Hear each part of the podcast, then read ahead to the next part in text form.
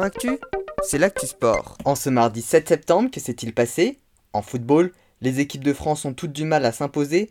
Les espoirs masculins ont hier soir fait match nul un partout en match de qualification pour leur Euro 2023. Ce soir, l'équipe senior avec Benzema et Griezmann sera opposée à la Finlande en match éliminatoire pour la Coupe du Monde 2022. La victoire est inévitable si les Bleus veulent garder la tête du groupe. Pour rappel, ils n'ont que 4 points d'avance sur les Finlandais qui comptent 2 matchs de retard. Un match à suivre en direct sur TF1 à partir de 20h45.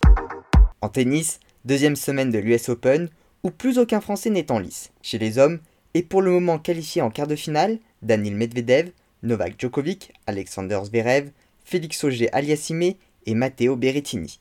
Du côté du tableau féminin, sont notamment qualifiés pour les quarts de finale Elina Svitolina, Carolina Pliskova, Arina Sabalenka et Belinda Bencic. En volée, l'équipe masculine a remporté son troisième match de poule de l'Euro 3-7 à 1 face à l'Allemagne. Qualifiée pour les huitièmes de finale, il leur reste deux matchs à jouer pour assurer la première place, demain contre la Lettonie et après-demain contre l'Estonie. En swimrun, Hugo Tormento et Mathieu Poulan ont terminé troisième des championnats du monde à Otilo en Suède. Pour cette 15e édition, ce sont les premiers Français à décrocher une médaille sur les championnats du monde. Enfin en équitation, la cavalière biélorusse Olga Sofranova, qui était à Tokyo le mois dernier, s'est exilée en Pologne, qui lui a offert un visa humanitaire car elle craignait de devoir rester dans son pays qui l'a menacée.